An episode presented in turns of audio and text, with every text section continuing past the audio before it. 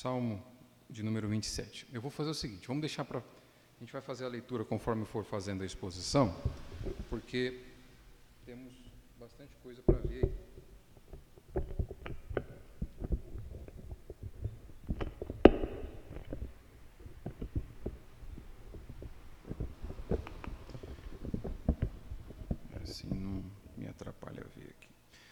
Salmo 27, eu vou ler aí conforme for fazendo a exposição do texto então.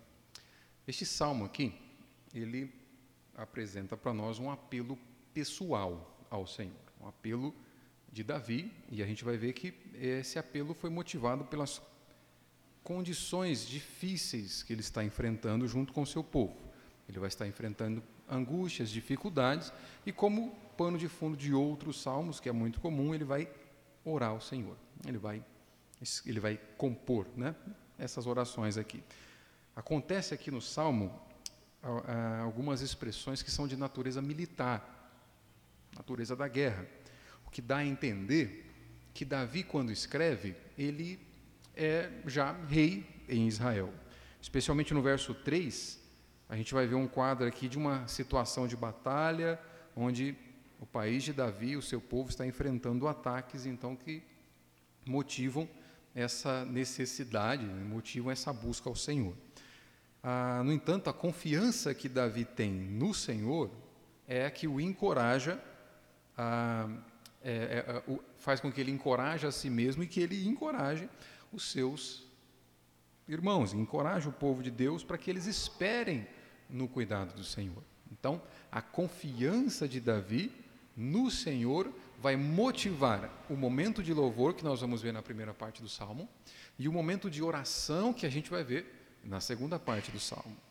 Este salmo aqui ele vai estar relacionado com o salmo anterior, no salmo 26. Eles são paralelos. Ele, é como se eles tratassem pra, praticamente da, do mesmo tema, do mesmo tema da confiança no Senhor. No salmo 26 e no salmo 27, eles são paralelos porque ambos vão tratar da preocupação com o tabernáculo de Deus, que representa a habitação do Senhor aí. Vai ter uma preocupação, eles são paralelos por conta de uma declaração de dependência no Senhor. Em ambos os salmos, embora isso seja muito comum nos salmos de Davi, o Salmo 26 e o 27 eles têm esse paralelo que mostra a dependência do salmista no Senhor. E eles também são paralelos porque em ambos tem uma oração de reivindicação, de busca por auxílio do Senhor. E por fim, eles também estão paralelos, são paralelos porque existe esperança na libertação que Deus promove para seu povo. Então, a estrutura desse salmo aqui vai apresentar expressões que nos mostram a confiança do salmista no Senhor ao longo da busca que o salmista tem pela proteção do Senhor e pela orientação do Senhor, ele permanece confiante. Então, essa é, o, é o, a ideia do Salmo 27. É uma expressão de confiança no Senhor que se mantém, que permanece enquanto ele busca o Senhor, enquanto ele louva o Senhor. Esse salmo, então, vai tratar da confiança que temos no Senhor pelo fato de Deus ser confiável. Vamos lá então, primeira parte, primeiro ponto, nós vamos separar em três para estudar o Salmo. Primeiro, o Salmo 27, nos versos de 1 a 6. O primeiro ponto é justamente a confiança no Senhor.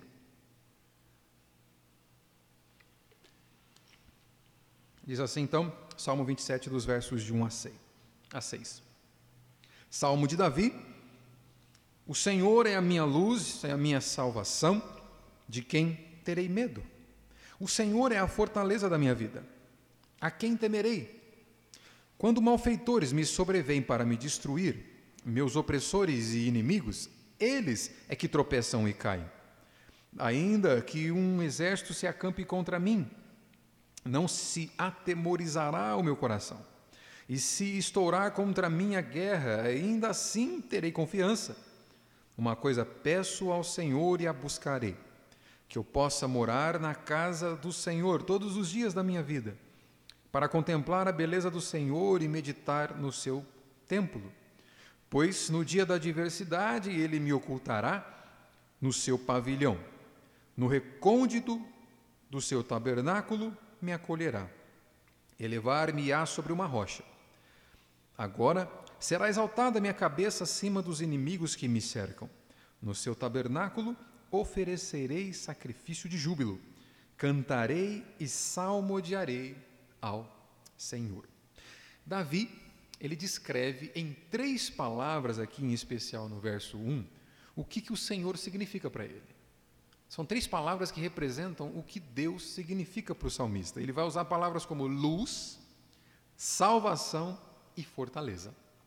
É possível que essa palavra luz aqui ela também tenha um significado militar. De onde a gente tira isso? Então, primeiro, a ideia de fundo, principalmente aqui no verso 3, ainda que um exército se acampe contra mim, não se atemorizará o meu coração, e se estourar contra mim uma guerra, ainda assim terei confiança.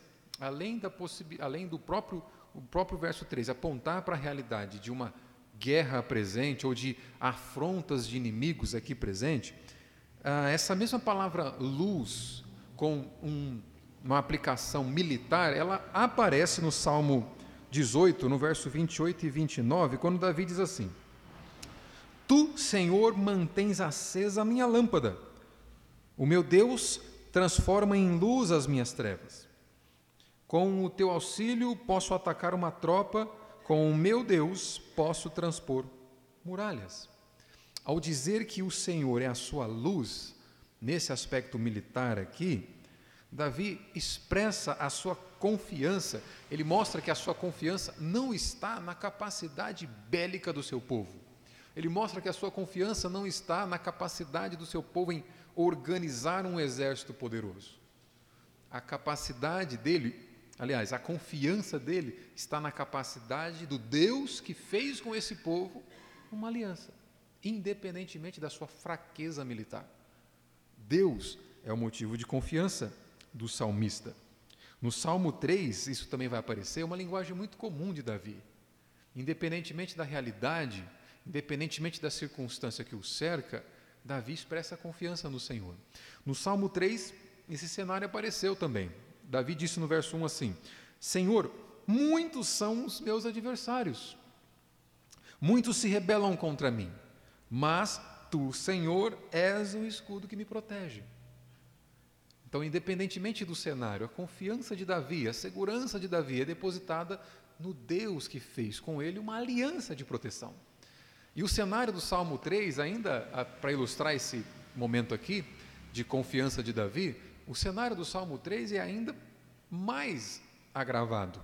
Porque aqui possivelmente Davi, ele está no trono, ele faz uso dessas palavras militares, está no trono e possivelmente ele vai expressar confiança em Deus com a, o avanço de inimigos, tendo ele um exército para lutar com ele.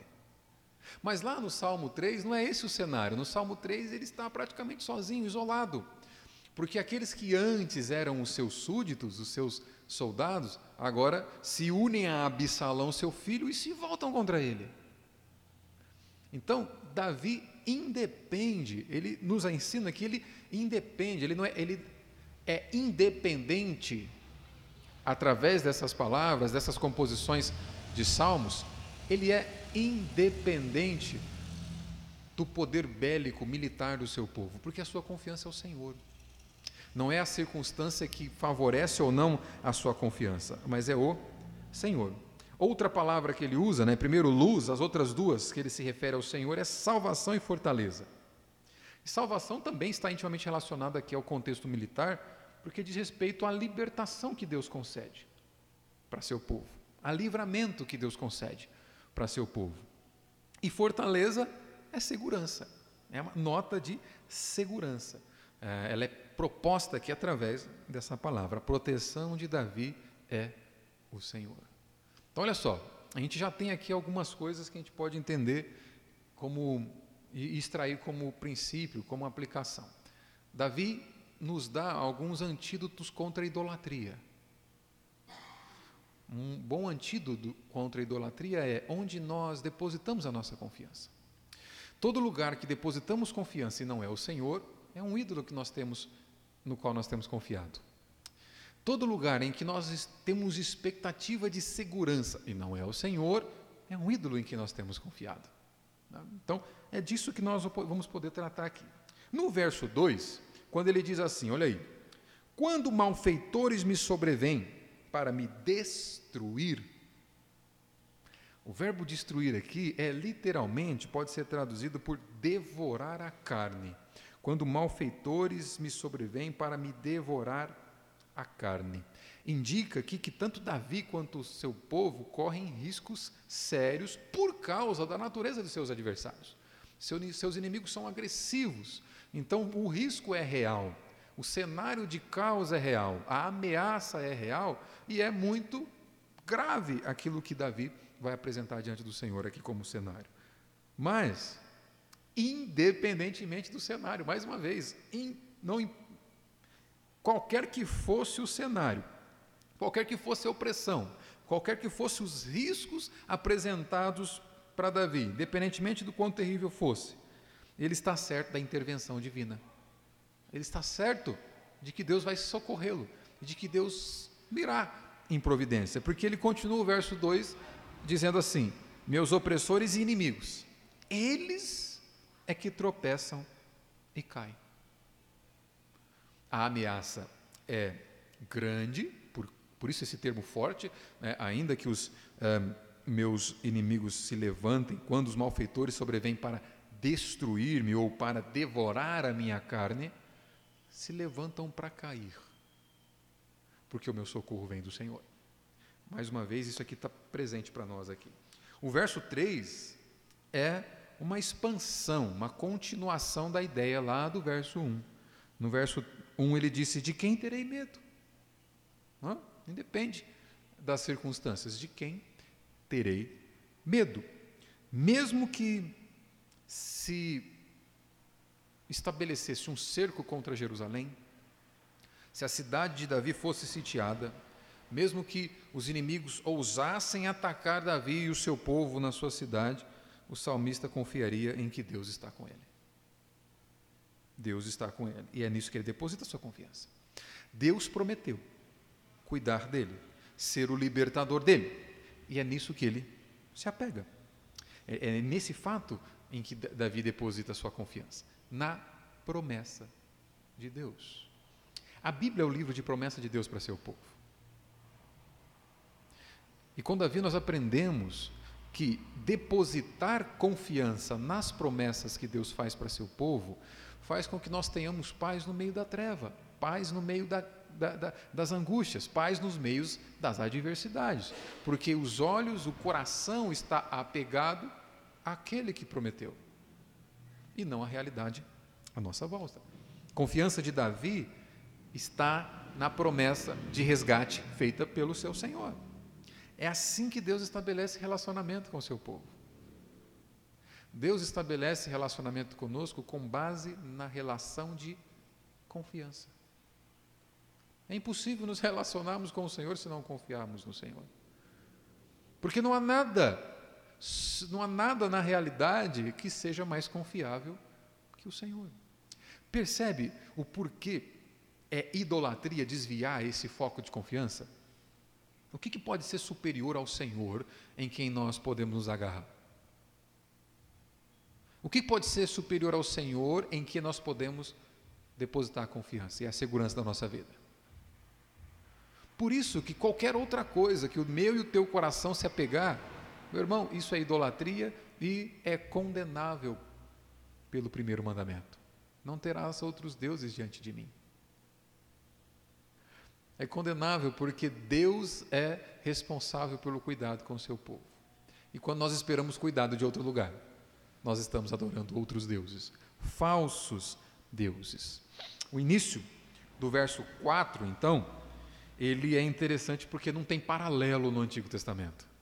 Olha como que Davi vai iniciar o verso 4. É incrível isso. Uma coisa peço ao Senhor. Será que você já fez esse tipo de oração? Você já fez esse tipo de pedido? Olha o que, Davi vai pedir. Uma coisa peço ao Senhor e a buscarei que eu possa morar na casa do Senhor todos os dias da minha vida, para contemplar a beleza do Senhor e meditar no seu templo. O que, que Davi quer? Interpreta o texto comigo aí. Qual que é a coisa que Davi pede para o Senhor?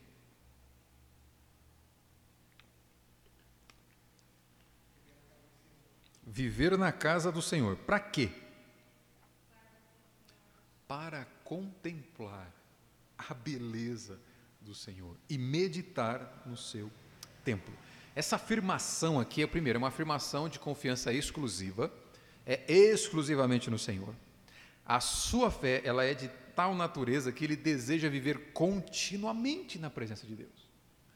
Então, não é uma, não é uma fé, é, é, não é uma fé momentânea, não é uma fé periódica. Sabe o que é fé periódica? Fé periódica é aquela que se repete em momentos específicos ao longo do tempo. Por exemplo, no domingo ele tem fé. Ele associa essa expressão de fé com o fato de desejar a presença do Senhor. Essa é a associação aqui. A fé periódica é aquela que quer Deus, mas de vez em tempos. A fé constante que Davi nos apresenta aqui é uma fé que quer Deus, de uma vez por todas. Por isso que ele diz: Eu quero habitar, morar na casa do Senhor. É a declaração de alguém que ama o Senhor. Ao ponto de dizer que a presença do Senhor é o motivo das suas expectativas. Contemplar a beleza do Senhor, é para isso que ele quer habitar na presença do Senhor. Ele quer meditar no templo do Senhor. E quem medita, medita em quê? O que é o objeto de meditação daquele que ama o Senhor? A palavra do Senhor, a lei do Senhor. Em outros lugares, Davi vai dizer isso. A lei do Senhor é o motivo do seu contentamento. O que Davi expressa aqui nesse louvor é que ele ama a Deus, a ponto dele desejar a presença de Deus para contemplá-lo. Isso aqui, meu irmão e minha irmã, a gente tem aqui o exemplo de um homem que ama e valoriza o culto ao Senhor. Porque as palavras que ele usa são de é, em particular, representação, ou, simbol, é, o simbolismo da arca. Ele anseia pela arca, porque a arca simboliza a presença de Deus, e ele usa aqui palavras que apontam para cerimônias que são associadas ao culto. A gente tem o exemplo de um homem que ama o culto. Existem crentes que ainda amam o culto hoje? Nós temos um crente aqui que ama o culto. É por isso que a gente tem, é, é a, gente consegue embasar a resposta de, e explicar por que, que Davi é tão confiante, apesar do cenário de caos. Independentemente do caos. Porque Davi ainda é confiante. Porque Davi ainda está de pé, mesmo com ameaças que são tão reais e são tão agressivas a ele e a seu povo. Temos um homem que ama Deus e expressa esse amor pelo desejo de estar continuamente na presença do Senhor. É possível que essa busca ela esteja relacionada com perigos militares também, porque era muito comum a busca ao sacerdote no templo no, no intuito de ter direções acerca da vontade de Deus, do que fazer, para onde ir, como se portar. Mas a, a firme confiança aqui que capacita o salmista a expressar o, o é, essa firme confiança que ele tem vai capacitá-lo a expressar o que ele diz aí no verso 5, onde o, o seguro que ele sente. Veja comigo o verso 5. Pois no dia da adversidade ele me ocultará no seu pavilhão. Pavilhão pode ser habitação. No recôndito do seu tabernáculo me acolherá. Elevar-me-á sobre uma rocha. Então, provavelmente, as referências aqui a pavilhão, que é habitação, ou o tabernáculo, ela seja de caráter geral. Né? Não é apenas o templo, mas diz respeito à presença de Deus continuamente. Como que a gente pode entender isso? A gente tem um homem que anseia cultuar ao Senhor, na casa do Senhor, onde o povo de Deus se reúne para cultuá-lo. Mas não apenas isso, a gente tem um homem que anseia tudo isso e anseia continuar com esse ambiente de adoração ao longo de, do restante da sua vida. Isso é uma fé que não é periódica, é uma fé que é, uma fé que é constante.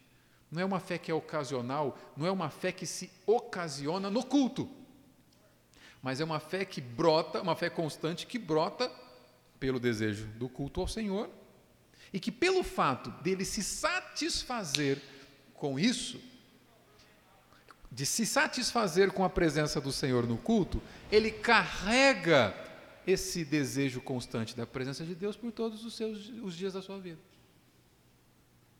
Então, vamos tentar colocar em outras palavras para você entender. O que, que eu quero dizer com isso? O que, que eu aprendo com Davi aqui? Quando eu desejo cultuar o Senhor,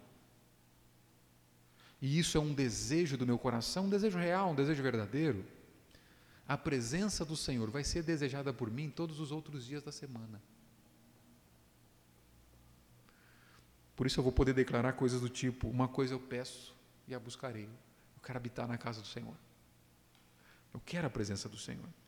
E no dia da adversidade, Ele me ocultará.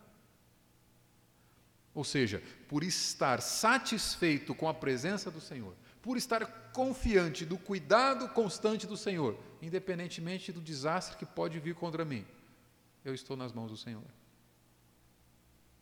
Nenhum desastre pode me afetar mais do que o meu Senhor providenciou, do que o meu Senhor aprover. Então, a certeza do cuidado de Deus, é, com a qual a gente se alimenta, a gente é alimentado no ambiente de adoração, ela nos sustenta dentro dos diferentes momentos de adversidades que nós experimentamos ao longo da vida.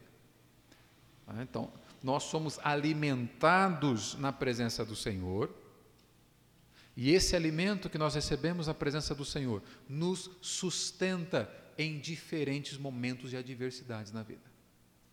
São, é, são, é, é, é, é o sustento impossível de se provar longe da presença do Senhor.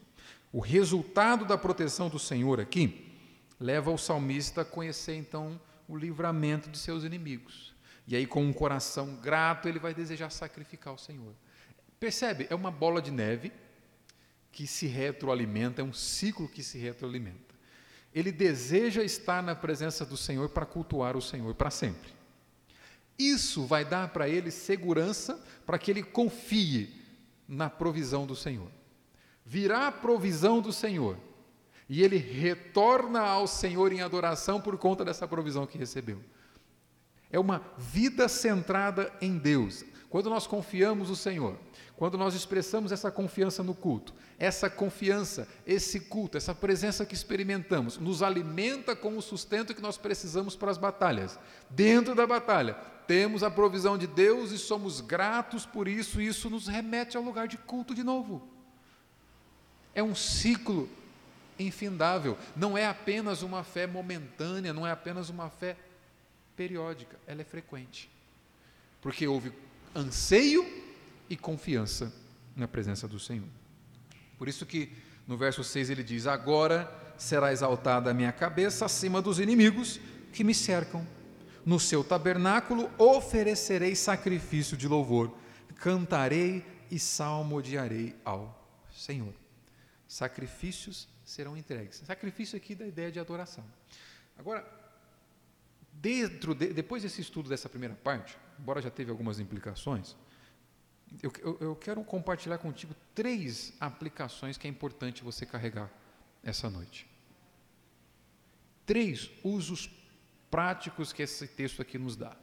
Primeiro, existe algo que a gente precisa crer aqui. E a gente deve crer que o Senhor é absolutamente confiável.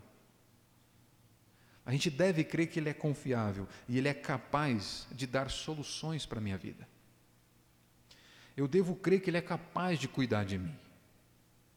Eu disse que Deus se relaciona com o seu povo por meio de um relacionamento de confiança. Eu devo crer que Ele é capaz de cuidar de mim, de tal forma que eu jamais poderia dar solução para a minha vida eu mesmo. Então, isso é algo que eu devo crer. Segundo, tem, tem um ensino que eu devo evitar. Eu devo evitar a tentação de confiar em mim mesmo. Porque sempre que eu tiro os olhos do Senhor, eu vou depositar em outra coisa. E geralmente eu deposito em mim mesmo. Então, primeiro eu devo entender que Deus é confiável. Segundo, eu devo evitar confiar em mim mesmo. porque eu não sou confiável, tal como Deus é. Eu devo evitar confiar em mim mesmo, nas minhas habilidades, nas minhas capacidades de fazer acontecer. Tudo que nós temos, tudo que nós somos, vem do Senhor. Ele é quem, é quem nos providencia tudo isso. Ele é a única torre forte em que nós devemos confiar a nossa vida. Então, primeira implicação, eu devo confiar no Senhor porque Ele é confiável. Segundo, eu não devo confiar em mim mesmo porque eu não sou confiável. Terceiro, isso aqui nos coloca de, é, com a necessidade da gente criticar a cultura ao nosso redor. Por quê, irmão? É, a gente vive numa cultura de supervalorização do ego. É isso que ocorre. Se você liga a TV, se você liga o rádio, se você abre o Instagram, Facebook, rede social, seja lá qual for, a gente vive numa cultura de supervalorização do si mesmo, do faça você mesmo. Supervalorização do ego, supervalorização do indivíduo. A nossa cultura é uma cultura de supervalorização da independência e da autossuficiência. Você não precisa de ninguém. nós somos estimulados a confiar demais em nós mesmos. Assim é a realidade à nossa volta. Livros são escritos para isso. Nós somos estimulados a confiarmos nas nossas capacidades e nas nossas potencialidades. Há inúmeros cursos aí, livros que prometem ah, é, te ajudar a libertar os seus potenciais interiores, para que você seja autoconfiante, para que você se veja como autossuficiente. Essa é a cultura dos nossos dias. E isso é antigo. Há muito tempo nós vivemos em uma cultura centrada no homem, em que coloca Deus apenas como um amuleto da sorte. Toda a minha vida é centrada em mim mesmo, e Deus é uma espécie de amuleto da sorte que eu procuro quando eu preciso de algo que eu não consegui criar. Nós nos vemos como co-criadores de Deus. Não como cooperadores da criação dele, mas como co-criadores. Nos achamos na capacidade de criar, porque nós aceitamos isso. Muito nos foi bombardeado que nós somos autossuficientes e independentes, então a gente acredita na capacidade que nós temos de confiarmos em nós mesmos. Quando nos deparamos diante de algo que não conseguimos, aí a gente traz Deus para o negócio. Isso é uma cultura que precisa ser criticada. Um filósofo sul-coreano, radicado na Alemanha, o nome dele é Byung, Byung-Chul Han. Então, se você, quando, quiser, quando ter um filho quiser pôr esse nome, fica a dica aí, Byung-Chul Han. ah, no seu livro Sociedade do Cansaço, é, os irmãos que estão cansados ouvem isso aqui, ó. Sociedade do Cansaço. Está cansado? É? Olha, Byung-Chul Han ele escreve algo interessante. Ele teve um insight interessante. O homem depressivo é aquele animal laborans. É uma expressão latim que significa animal que trabalha. Olha só o que ele diz. O homem depressivo é aquele animal laborans que explora a si mesmo e, quiçá, deliberadamente, sem qualquer coisa, coação estranha. Ou seja, ele explora a si mesmo sem precisar que ninguém o explore. É agressor e vítima ao mesmo tempo. Então ele agride e ele é vítima porque quem está sendo agredido é ele mesmo. Mas a depressão se esquiva de todo e qualquer esquema imunológico. Ela irrompe no momento em que o sujeito de desempenho não pode mais poder. Ela é, de princípio, um cansaço de fazer e de poder. O que, que ele diz? É, boa parte da, da, das experiências de depressão acontecem no momento em que o sujeito de desempenho, ou seja, esse que trabalha, esse que é o construtor da, da própria vida, não pode mais poder. O que é vendido para nós? Você pode todas as coisas. E tem crente, coach, que ensina isso. Você não é dono do mundo, mas você é filho do dono. Então você pode tudo naquele que te fortalece. E você compra isso. Ou nós compramos isso. E aí, quando a gente se depara diante da realidade que nós não podemos muitas coisas, a gente se cansa. Porque na, na, eh, na, na, ingenuidade de achar que nós podemos tudo, a gente busca aquilo que a gente acha que pode. Por isso que ele vai dizer que a depressão é, de princípio, um cansaço de fazer e de poder. de buscar isso que você acha que pode. E ele continua: a lamúria do indivíduo depressivo de que nada é possível só se torna possível. Deixa eu traduzir. O indivíduo ele sai de um extremo, é filósofo tem essas doideiras mesmo, né? O quê? Você sai de um extremo onde tudo é possível e vai para um outro extremo onde nada é possível. O que, que significa isso? Nós compramos a ideia de que nós somos super-homens e super-mulheres. Aí nos deparamos com a realidade. Nos damos com, com a cara da, né, com, a, com a cara na porta das impossibilidades, das limitações, das nossas restrições. A depressão é o movimento do pêndulo no outro extremo, onde o indivíduo pensa o seguinte: na verdade eu não posso nada. Então aquele que era super confiante, agora não tem confiança em nada, porque para ele nada é viável mais. Esse cara teve uma sacada muito interessante. A nossa sociedade, ela não precisa de positividade. É, na verdade, ela vive um excesso de positividade, de autoconfiança e independência. Ele continua assim: não mais poder, poder, leva a uma autoacusação destrutiva e uma autoagressão. O sujeito de desempenho encontra-se em uma guerra consigo mesmo. Eu sou incompetente. Não consigo nada na minha vida. Não consigo nem alcançar os meus próprios impossíveis. O coach disse que tudo é possível. Só eu não consigo. Ele deu um monte de exemplos de pessoas que conseguem. Ele conseguiu. Por que eu não? A sociedade adoece por confiar em si mesmo. O depressivo é o inválido dessa guerra internalizada. A depressão é o adoecimento de uma sociedade que sofre sobre o excesso de positividade. Parece poesia, né? Reflete aquela humanidade que está em guerra consigo mesmo, consigo mesma.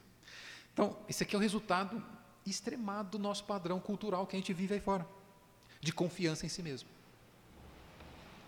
O indivíduo ele se explora para ter a sensação de realização. Ele se esgota para ter a, realização, a sensação de realização. E ele faz isso porque ele acredita que o impossível é só uma questão de opinião. Ah, tem os jargões. Ninguém disse para ele que era impossível, ele foi lá e fez. Está vendo? O impossível é só questão de opinião. O impossível é só é logo ali. E o indivíduo desgasta a sua vida confiando em si mesmo com essas potencialidades que vieram à tona, não alcança e se vê como inútil dizendo: eu não posso alcançar nem os meus próprios impossíveis.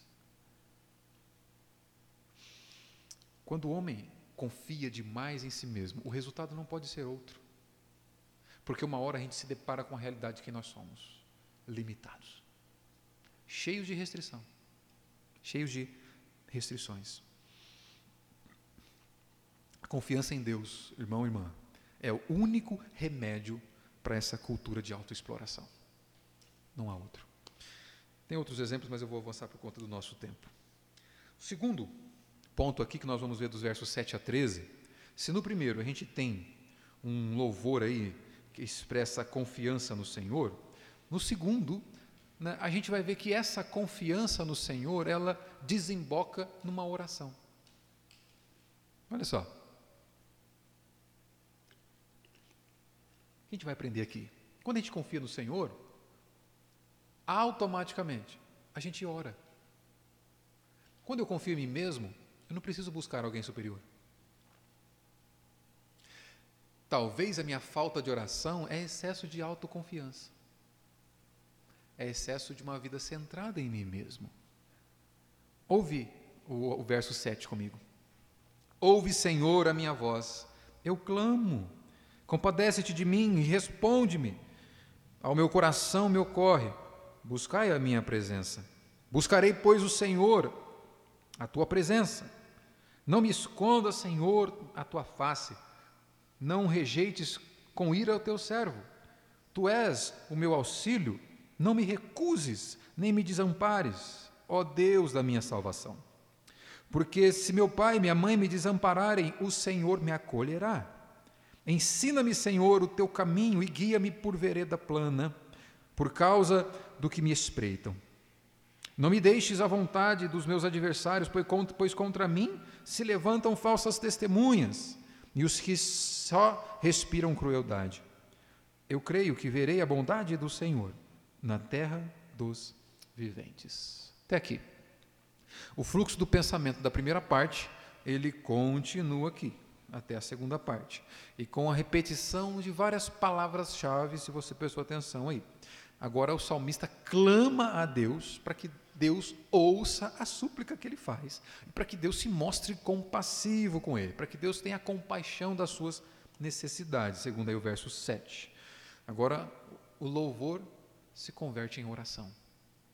A confiança se converte em oração. A gente pode concluir que oração é fruto de confiança. A, a oração é o resultado de uma confiança depositada em outro que não é você é o resultado de uma, oração, de uma confiança depositada no Senhor.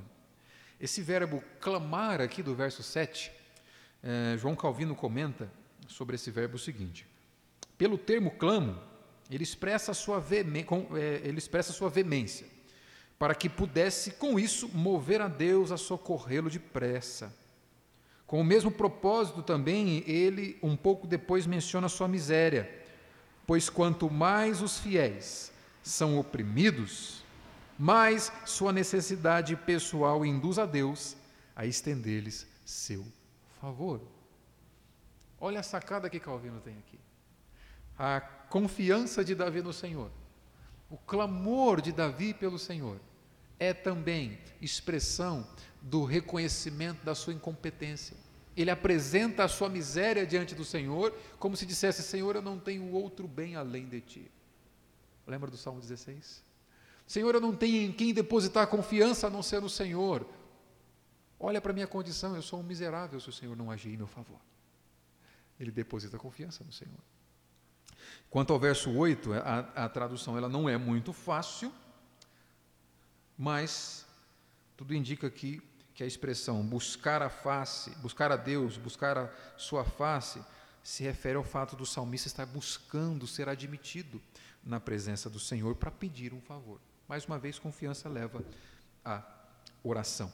Ele quer que a presença de Deus se manifeste para ele, não se oculte dele, assim como Deus se oculta daqueles por quem contra quem ele está irado. Né? Verso 9 diz isso: Não me escondas, Senhor, a tua face, e não rejeites com ira o teu servo. A oração confiante de Davi aqui, irmão, irmã, ela se repousa em reconhecimento e gratidão por ações anteriores. Mais uma dica que Davi nos dá aqui. Por que, que ele é confiante e por que, que ele ora confiantemente?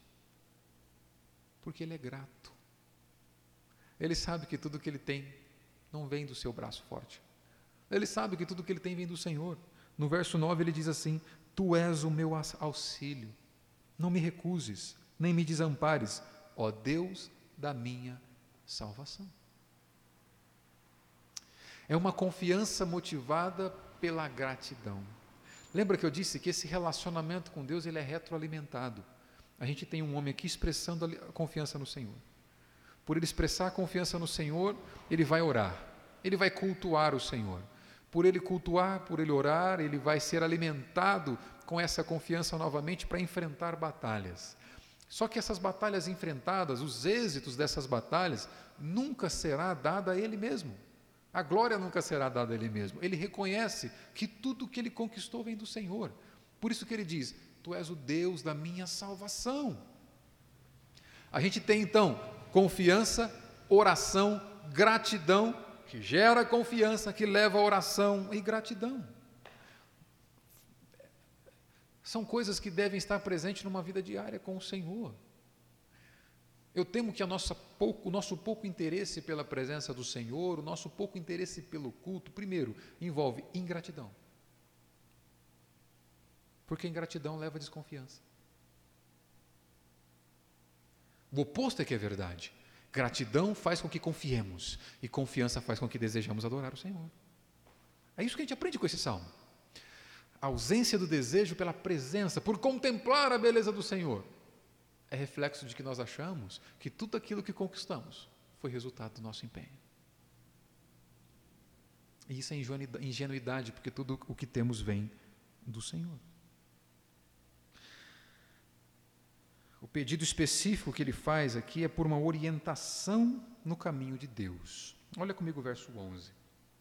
Ensina-me, Senhor, o teu caminho, e guia-me por vereda plana, por causa dos que me espreitam. Não me deixes à vontade dos meus adversários, pois contra mim se levantam falsas testemunhas e os que só respiram crueldade. Veja só, ele quer ser conservado nas veredas de Deus. Veredas de Deus diz respeito aos caminhos do Senhor, à vontade do Senhor. Ele quer que o Senhor o conserve nesses caminhos, nessa vontade, nessa confiança no Senhor, ainda que os inimigos se acampem contra ele, ainda que ele receba opressão. É possível que os oponentes aqui fossem nações estrangeiras que estivessem ameaçando o reino de Davi. E o que ele pede é que, Senhor, há parte de mim a confiança que eu tenho em Ti. Não permite que eu ande em outro, em outro caminho a não ser o, o caminho do Senhor. Não permita que eu ande em outra vereda a não ser o caminho do Senhor. Que a minha confiança esteja em Ti. Então você já tem alvo de oração. Hã?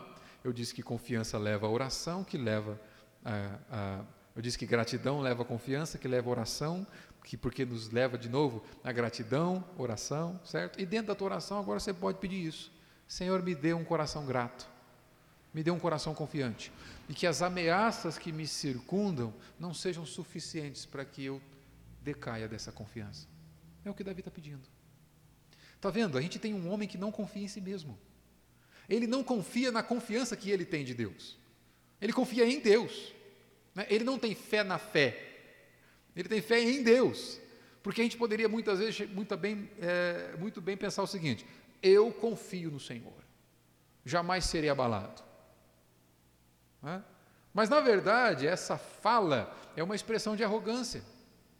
Porque nós confiamos na nossa confiança que temos no Senhor e não no objeto da nossa confiança que é o Senhor.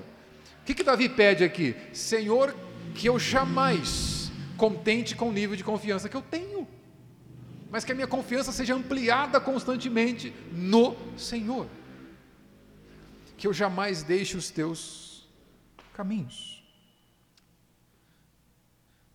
Toda esperança dele teria ido embora, se, não, se ele não se convencesse de que a salvação vem do Senhor.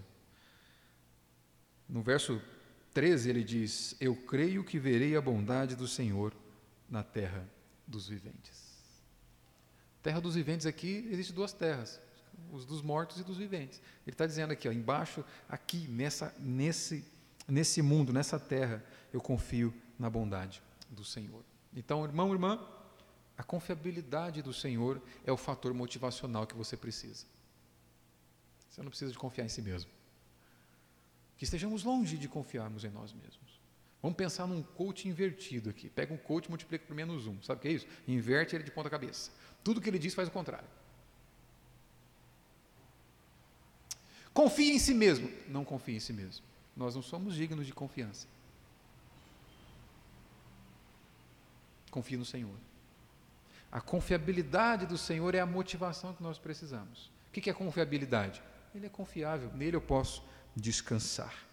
Esse é o fator motival que nós precisamos. A confiança de Davi, então, ela é evidenciada por essa busca em oração. Uma oração cheia de gratidão e confiança. Algumas implicações para a gente caminhar para o fim. A, a, nossa vida de oração, será que ela é um espelho da nossa confiança em Deus? Será que a gente pode olhar para a nossa vida de oração e dizer: olha, esse aqui é o meu nível de confiança no Senhor? E se confiança está intimamente relacionada à gratidão, como a gente vê nesse salmo, será que a minha vida de oração é uma expressão da minha gratidão? Do quanto eu sou grato? Quanto mais nós confiamos em nós mesmos, menos nós oramos. Quanto mais nós confiamos em Deus, mais nós oramos. Essa é a lógica que nós aprendemos aqui. A nossa vida de oração ela é um certificado do nosso nível de confiança no Senhor. A nossa confiança em Deus é um certificado do nosso nível de gratidão por tudo aquilo que Deus tem feito. ela mostra como, em quem nós temos crido. 2 Timóteo, capítulo 1, verso 12, deixa que eu leio, Paulo diz assim: Por causa do Evangelho, também sofro, mas não me envergonho, porque sei em quem tenho crido. E estou bem certo de que Ele é poderoso para guardar o meu depósito até aquele dia. Você percebeu a, a, o eco das palavras de Davi aqui? As palavras de Davi no verso 11: Ensina-me, Senhor, o teu caminho e guia-me por vereda plana. Guia-me, Senhor, durante todo o tempo, nos teus caminhos, na tua vontade. E Paulo diz: Eu tenho certeza, eu estou certo, que Ele é poderoso para guardar o meu depósito até aquele dia. Eu sei em quem tenho crido. Ambos confiam no Senhor porque sabem que o Senhor é a garantia, é o começo, meio e fim da sua jornada. Paulo confia que é Deus quem o alcançou, é Deus quem o mantém e é Deus quem o garante até o final. A mesma confiança que nós vemos nas palavras de Davi. O Senhor é a nossa única garantia na vida e na morte.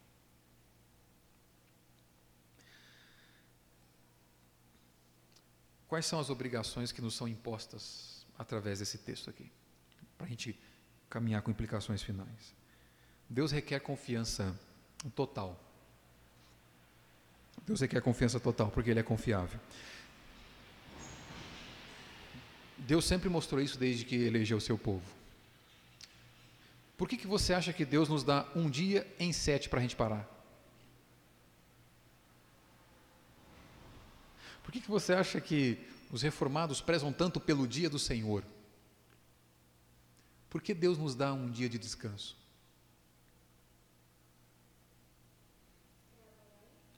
E ele diz que é santo esse dia. O que, que significa isso?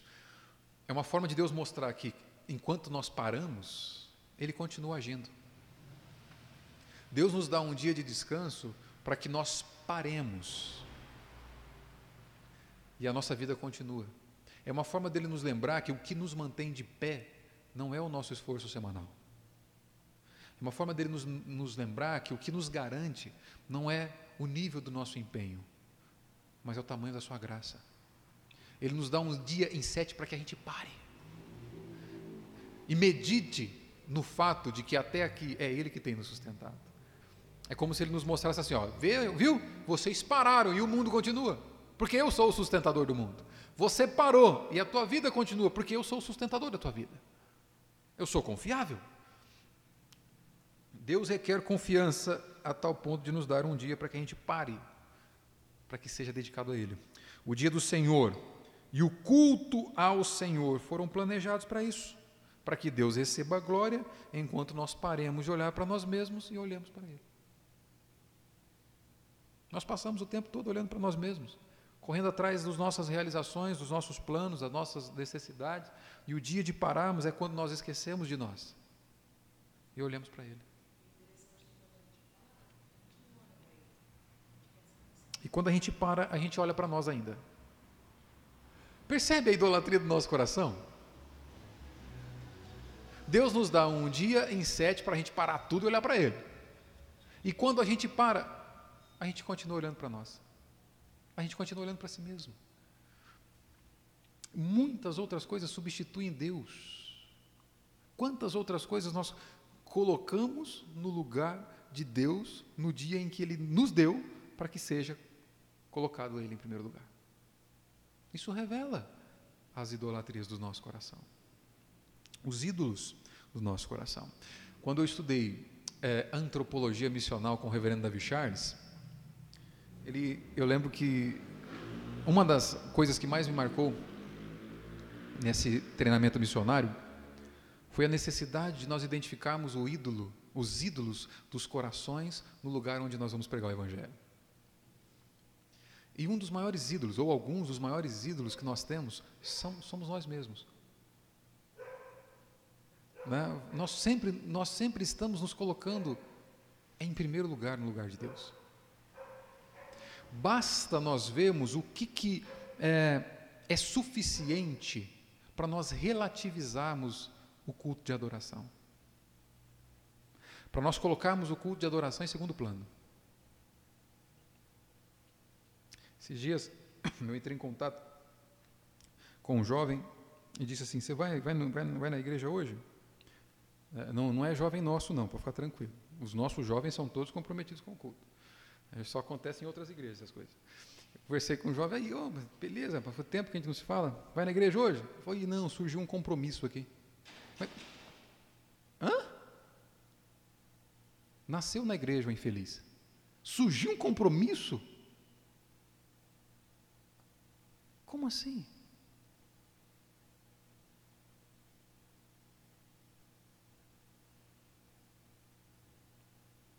Geralmente, quando a gente substitui o culto ao Senhor por qualquer outra coisa, a gente revela o nosso egoísmo. A gente revela a nossa idolatria. A gente revela que a gente prioriza muitas, muitas coisas no lugar do Senhor.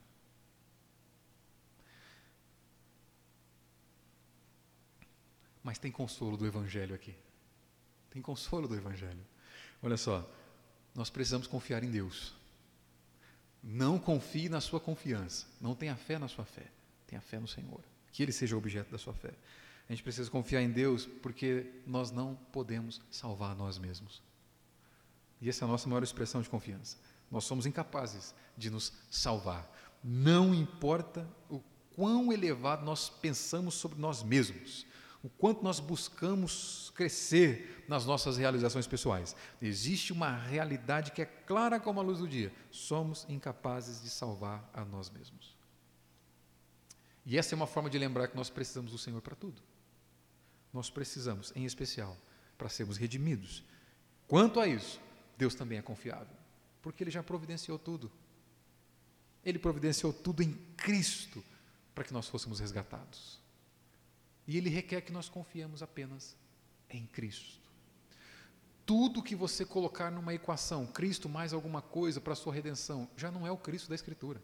É algum Cristo segundo o nosso coração. Cristo mais oração é igual a salvação, já não é Cristo. Cristo mais evangelização, já não é Cristo. Cristo mais missões para salvação. Não é Cristo. Cristo mais dízimo para salvação. Já não é Cristo. Cristo mais oferta igual a salvação. Já não é Cristo. Cristo é igual a salvação mais dízimo, salvação mais missões, salvação mais ofertas, salvação mais fidelidade, salvação mais generosidade, salvação mais desejo pelo culto. Cristo é igual a tudo isso pelo fato de Cristo ter nos redimido, pelo fato dessa salvação ser confiável, aí eu faço todas as outras coisas. Cristo e somente Cristo é igual a eu confiando no Senhor. Cristo e somente Cristo é igual a Ele ser suficiente para que eu esteja de pé. A nossa confiança em Cristo nos leva a fazer todas essas outras coisas. A, nossas a nossa confiança de que Cristo é suficiente. Amém? Deixa eu ver o tempo que nós temos. Temos três minutos. Dúvida? Ficou três minutinhos para tirar dúvida no final. É, eu sei que o estudo foi mais, um, né, mais uma pastoral aqui do que uma exposição, mas quando nós somos exortados pela Sagrada Escritura, nós somos é, colocados como Davi no caminho, nas veredas do Senhor. Tranquilo?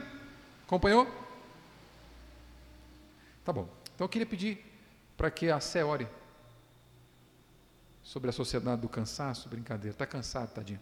Ora para a gente ir embora. Agradeça pela, pelo estudo dessa noite e que o Senhor abençoe os irmãos.